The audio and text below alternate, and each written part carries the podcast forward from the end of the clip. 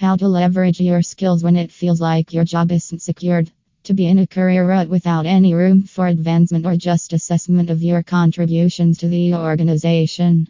Despite having what many would consider a successful career in public relations, it makes you feel that your promotions are taking too long to advance, that there aren't many opportunities to advance skills in other areas of the industry, and that you don't have a good work life balance. It brings about a decline in your commitment to work.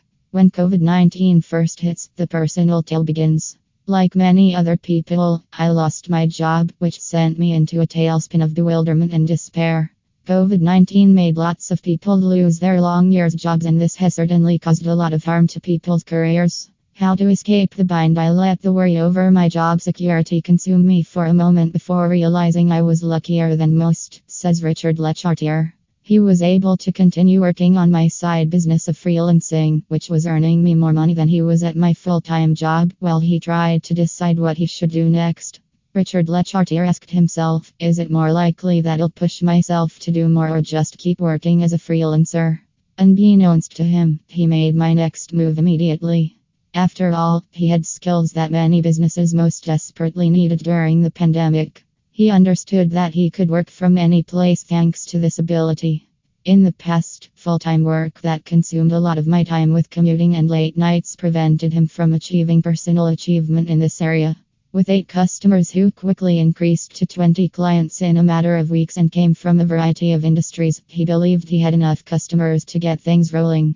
Things worked out so nicely that a young man, 27, was able to start a thriving business during a global pandemic.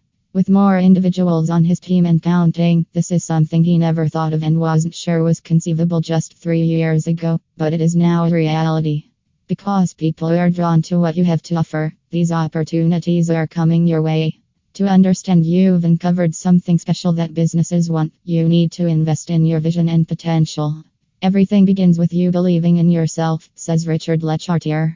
How to do it yourself The two things I get asked the most are how did you change your employment situation and how did you establish your side hustle, as well as how can I promote my skills.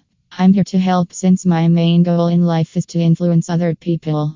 Now that I am aware of how many individuals feel trapped in their careers during the great resignation, I want to help you feel less constrained and set you on a course for reinventing your career. Here are my top 8 starting suggestions. Make a list of the abilities you have, how well you do them, and what you enjoy doing. Work often requires us to perform a variety of activities. Some of them we excel in, while others we wish we were better at or simply detest. It's possible that you didn't get the chance to develop certain skills. You now have the luxury of being able to concentrate on what you are excellent at and make money from that talent.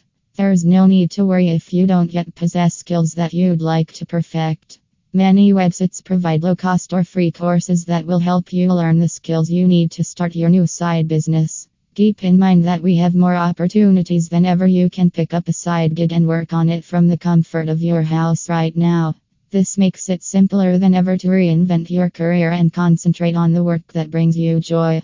Join freelance websites, join freelance communities on websites like Upwork, Fiverr, Thumbtack, and Freelancer.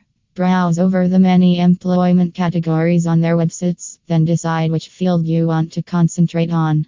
Make a